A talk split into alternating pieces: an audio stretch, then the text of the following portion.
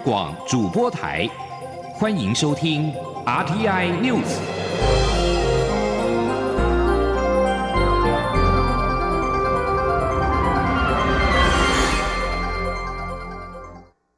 各位好，我是主播王玉伟，欢迎收听这节央广主播台提供给您的 RTI News。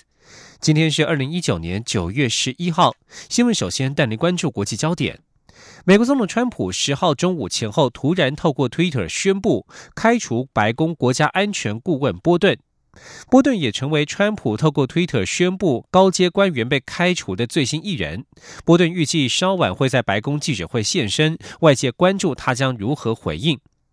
川普十号中午前后透过 Twitter 表示，已经在九号晚间告知波顿要他离开白宫。川普表示，对于波顿在许多议题上所提出的建议，他和其他行政团队一样都极度无法接受，因此要求波顿辞职。而波顿则在十号上午向他正式递出辞呈。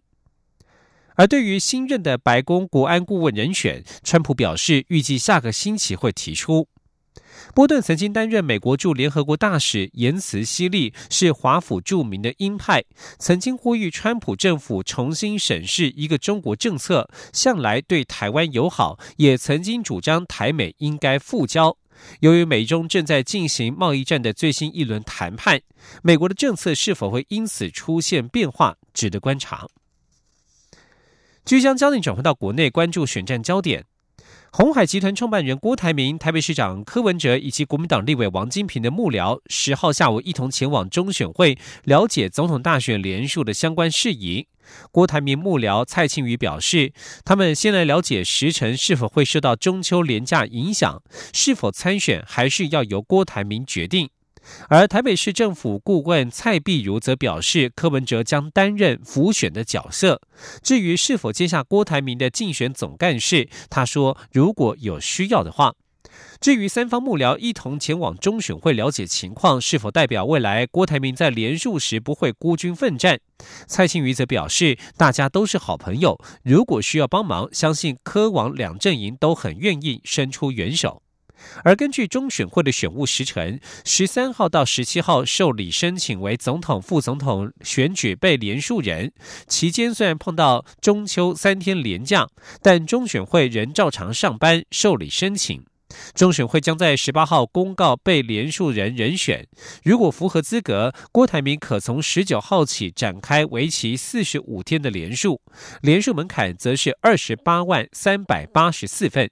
请听央广记者刘品熙的采访报道。红海集团创办人郭台铭参选态势越趋明显。郭台铭的幕僚蔡庆瑜、台北市长柯文哲的幕僚蔡碧如以及王金平幕僚林思慧，十号下午前往中选会了解联署相关规定与时程，由中选会选务处科长陈宗卫出面接待说明。中选会官员指出。九月十三号到九月十七号受理申请为总统、副总统选举被连署人。虽然十三号到十五号适逢中秋连假，但中选会仍照常上班。每天受理时间为上午八点到下午五点三十分。当事人如果亲自前往办理，需要缴交身份证正本、申请书以及新台币一百万的保证金。申请书上必须填妥副手人选。如果委托他人前往申请，也必须携带被联署人的身份证正本、申请书、一百万保证金以及委托书。中选会官员表示，十七号登记截止后，便会审查被联署人的资格，隔天十八号就会公告总统、副总统选举被联署人名单。只要符合资格，就会将联署格式发函给当事人。中选会官员指出，九月十九号到十一月二号，共有为期四十五天的连署作业期。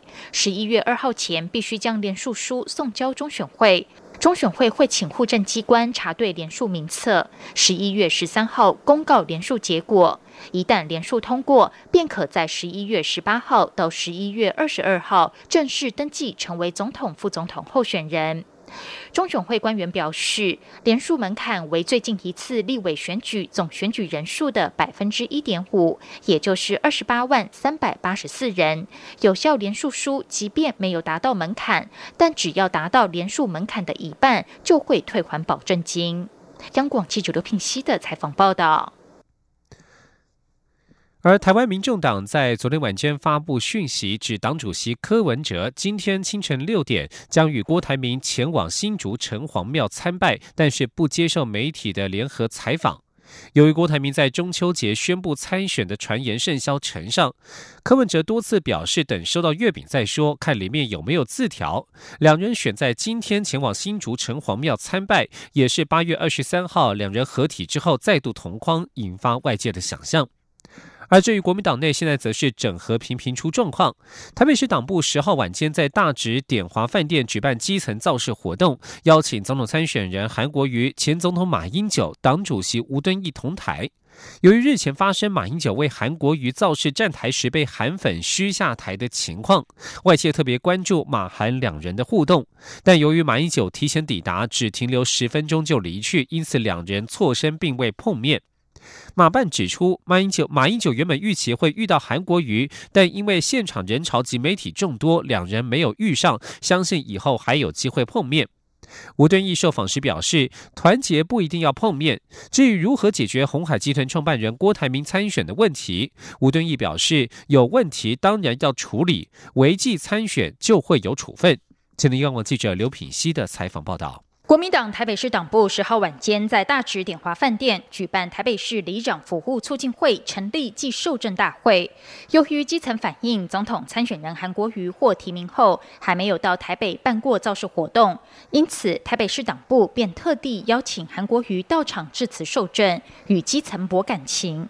活动也邀来党主席吴敦义、副主席郝龙斌、前总统马英九以及八位立委提名人等，现场席开一百二十几桌，营。造蓝营台北大团结气势。由于日前发生马英九为韩国瑜造势站台时被韩粉嘘下台的情况，外界特别关注马韩两人的互动。马英九原定晚间六点二十五分到场，韩国瑜则预定六点先抵达。不过，马英九却提前在五点五十分左右就抵达，韩国瑜则在六点出头到场。韩国瑜抵达时，马英九正在另一方向与会者致意。马英九前后停留大约十分钟后，便先行离去，与韩国瑜错身，并未碰面。马英九离去上车前，受访表示他还要赶别的行程。马英九办公室事后则说，现场人潮媒体众多，两人没遇上，相信以后还有机会碰面。吴敦义抵达后，则与韩国瑜在会客室谈话。之后，两人一同受访。媒体询问马韩两人刚才没有碰面，国民党要怎么团结？吴敦义表示，团结不一定要碰面，只要同心协力就能团结。马英九一定会尽全力帮助韩国瑜当选。他说：“团结不一定碰面啊，只要同心协力就团结了嘛。”马前总统。是最重要的团结的分子，他对国家的贡献，而且以他的本性啊，他是绝对忠于中华民国，绝对忠于中国国民党，毫无疑问，他一定会一心一德，全力帮助我们韩国瑜候选人当选总统，他一定会尽全力。媒体询问与韩国瑜在会客室里聊了什么？吴敦义说：“有时候话不必讲，大家心里都知道，韩国瑜一定要当选。身为党主席，他的责任就是拜托所有党员与民众投给韩国瑜及国民党的立委提名人。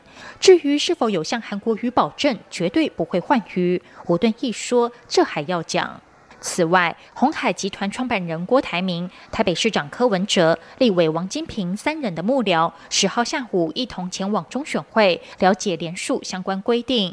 对于该如何解决郭台铭可能参选，吴敦义说：“有问题当然要处理，但不能过早，也不能过晚，会在最适当的时间处理。党有既定规则，违纪竞选就要处分。党有一套处理机制，不会由一人决定。”央广记者刘品熙在台北的采访报道：二零二零总统大选是否会出现第三组人马，引发各界关注。而时代力量在十号下午举行决策会议，秘书长吴佩云会后表示，针对实力是否自提总统候选人，全案将由秘书处提出具体报告，确切人选送交决策委员会讨论，再由党代表大会通过。不排除立委黄国昌是考量总统的人选之一。前天记者刘玉秋的采访报道。二零二零总统大选蓝绿阵营选项已就位，而初选失利的红海创办人郭台铭是否参选，引发各方关注。但时代力量如今也不排除自提总统候选人，都将成为二零二零大选的变数之一。时代力量十号下午举行决策会议，秘书长吴佩云会后表示，时代力量在二零一六年获得选民的支持，取得二零二零大选总统候选人提名的资格。对于选民的托付，时代力量将审慎评估讨论，党中央秘书处也将针对选情进行分析，并提出具体的人选。征召现任立委黄国昌也是考量选项之一。接下来将送交决策委员会讨论。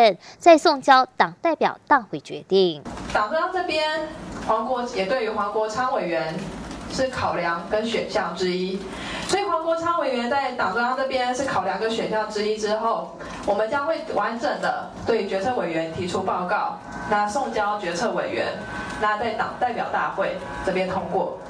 另外，吴佩云也指出，实力决策会议也通过正式提名黄国昌国会办公室主任赖嘉伦出战新北第十二选区立委选战。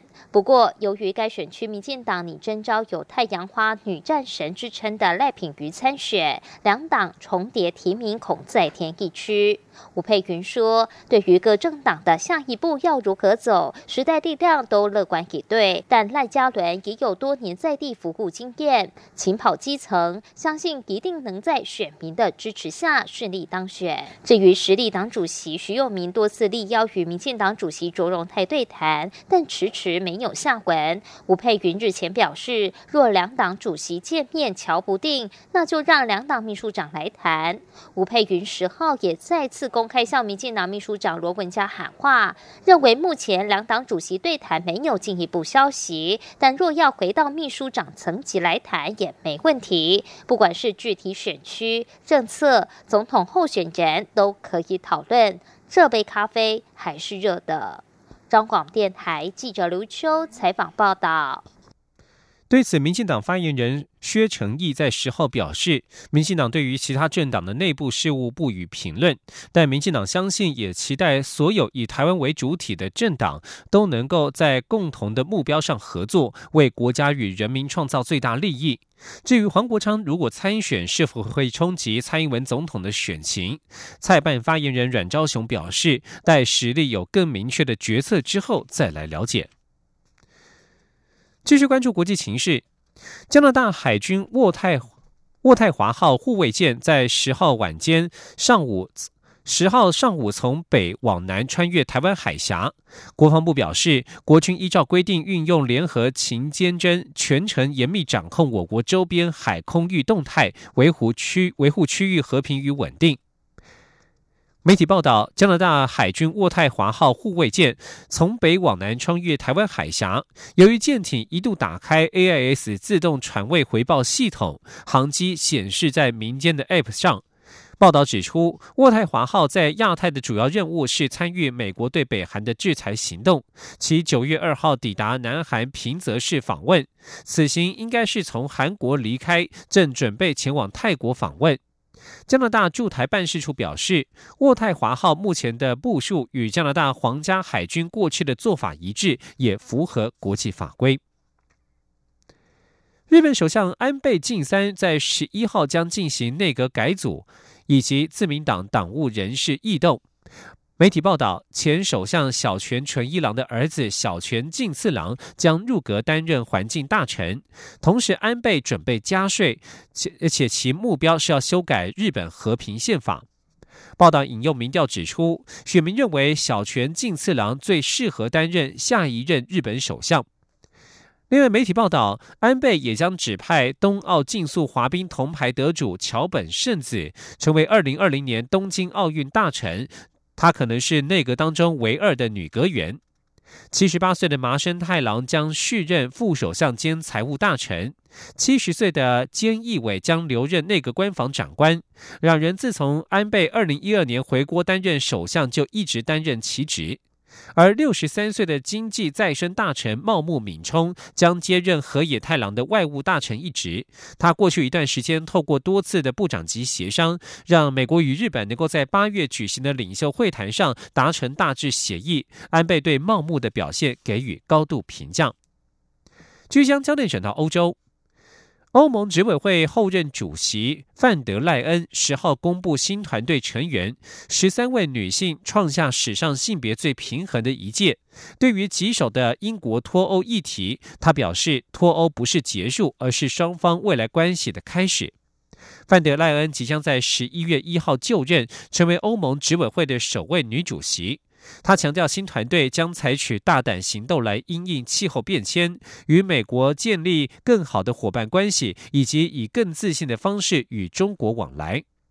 范德赖恩十号表示，英国脱欧接下来的发展完全取决于英国的决定，他不会评论英国如何采取下一步。但他强调，英国脱欧不是结束，而是未来关系的开始，也显示他相当重视未来的欧洲与英国的关系。这里是中央广播电台。是阳光，像台湾之光穿透世界之窗；是阳光，像神鹰翅膀环绕地球飞翔。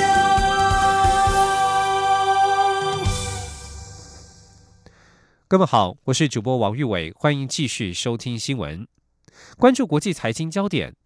苹果公司十号在加州总部举办秋季新品发表会，推出了 iPhone 11、iPhone 11 Pro 以及 iPhone 11 Pro Max 三款新型手机。这三款手机起跳价格分别是六九九、九九九以及一零九九美元。九月十三号订购，二十号上市，而台湾也在首播的上市名单当中。同时，苹果公司也发在今年的发表会上推出了两项的订阅服务，包括了游戏和影音娱乐。另外，除了苹果的手机之外呢，苹果公司在发表会当中也宣布新一代的 iPad 现身。虽然搭载的是 A10 的仿生晶片，但是是有个新品是让外界较为意外的发表。即将焦点转回到国内。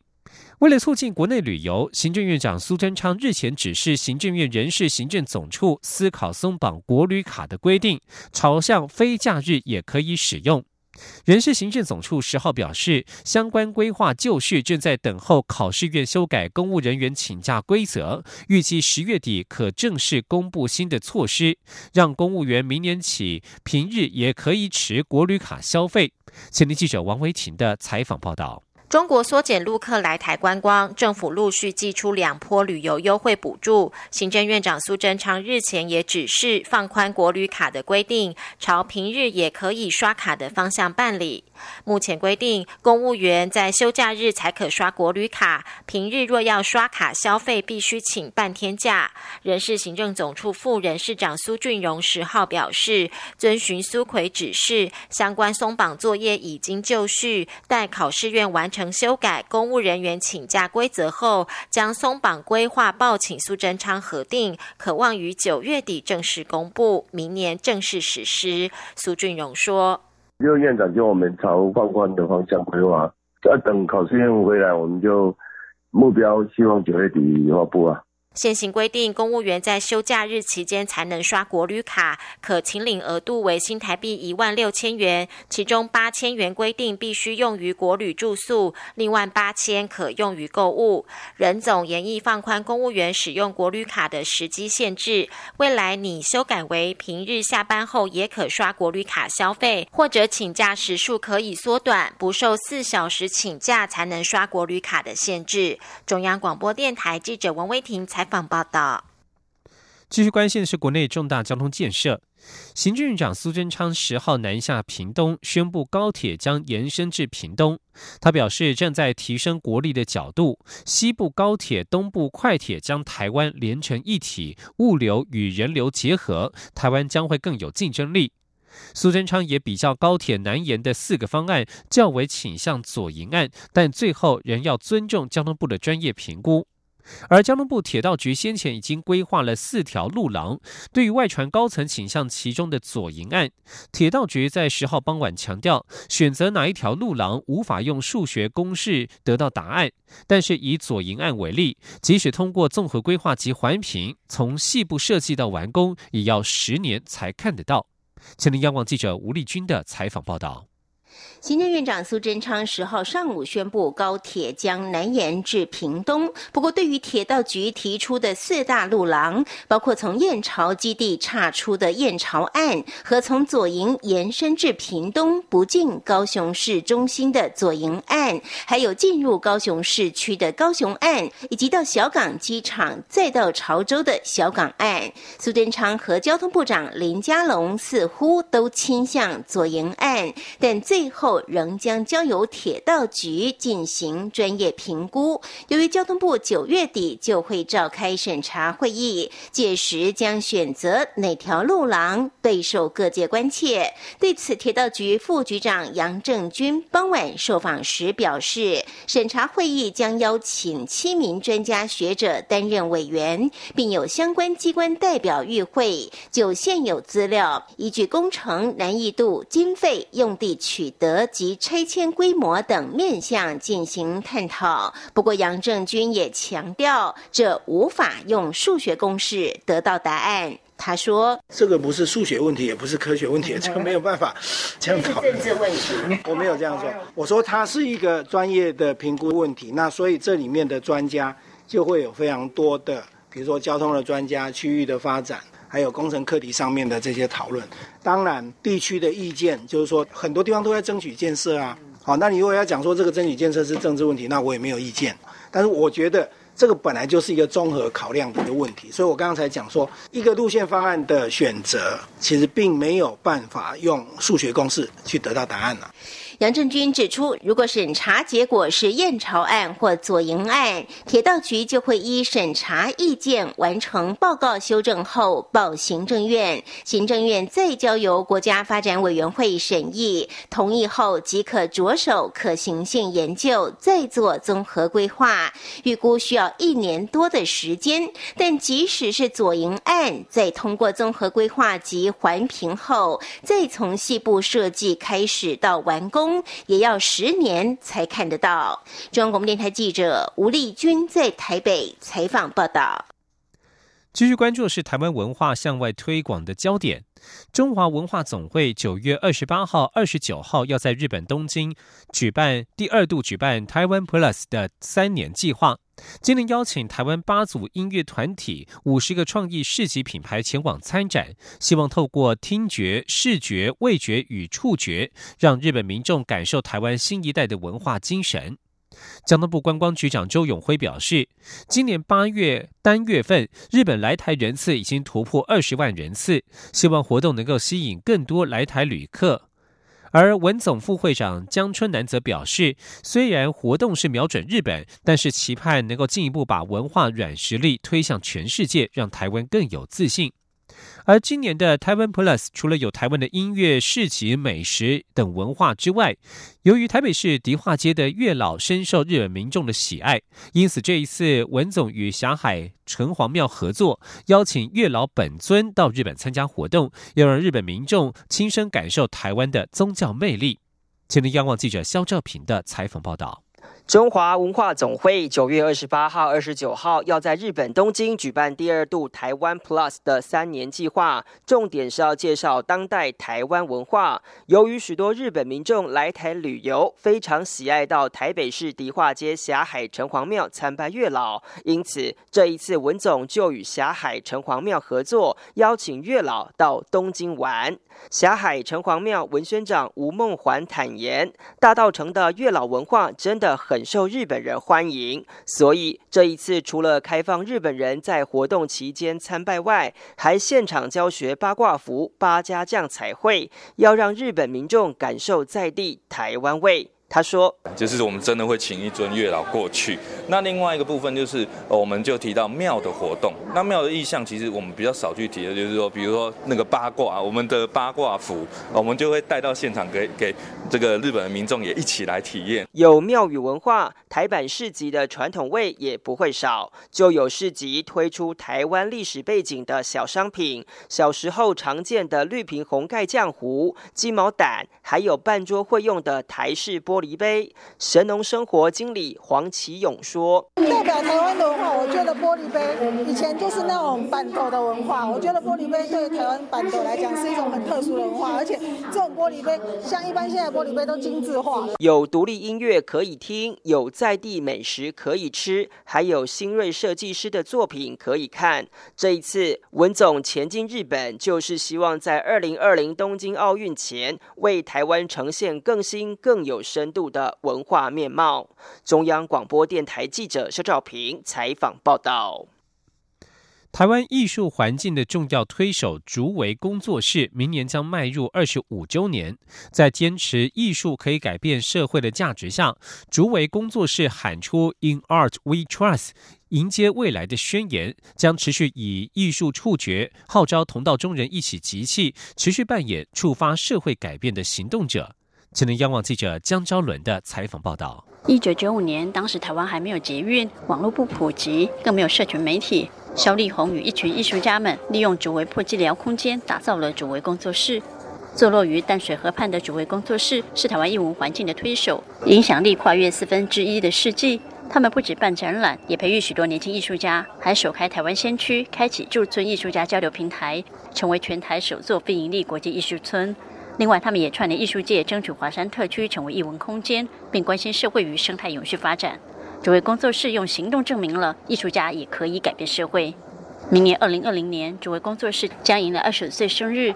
十号记者会上，团队喊出 “In Our We Trust” 宣言，宣告跨出新里程碑。从今年九月到明年，除了规划生态永续的行动、社会实践的网络、创意人才的养成、文化空间的发展、国际交流的动能五大议题交流工作坊，也会有相关国际论坛与庆祝活动，开启艺术新动能。主位工作室同时宣布成立第二个据点，正式进驻台北花博公园 CIT 台北创新中心。该基地未来将搭建服务平台，希望集结更多创业者、艺术家与跨领域、跨产业的人一起合作，让社会变得更好。小李红说。艺术可以改变社会，而且艺术它对社会是很有价值。那我现在这次的口号就是，请跟我们变为合合作伙伴进来这里。你有什么，我有什么，我给你做。嗯，讲得不好听，媒婆嘛，就是这个平台。肖丽红强调，艺术家不是社会的边缘人，而是社会的核心价值。主位工作室走过二十五年，透过实验证明了这个理念。下一个二十五年，他们仍将继续坚持下去。中国电台记者张昭伦台北采访报道。继续关注的是医药消息。根据十号所公布的一份研究报告，身高比较矮的人罹患第二型糖尿病的风险较高。根据在医学期刊《糖尿病学》所发布的这份报告，身高每增加十公分，男性罹患这一型糖尿病的几率将会降低百分之四十一，女性则是降低百分之三十三。报告作者推估，身高较矮的人健康出问题的风险较高，可能是因为肝脂肪含量较高，以及出现心脏病、中风和糖尿病的风险因子较多。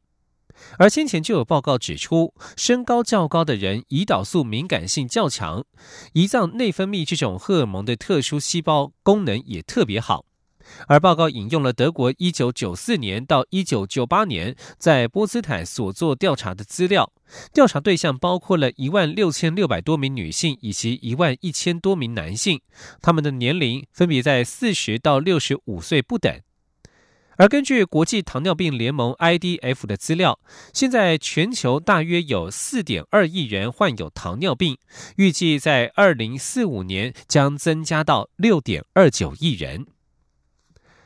以上新闻是由王玉伟编辑播报，相关新闻内容欢迎上央广网站点选收听。我们的网址是 triple w 到 r t i 打 o r g 打 t w。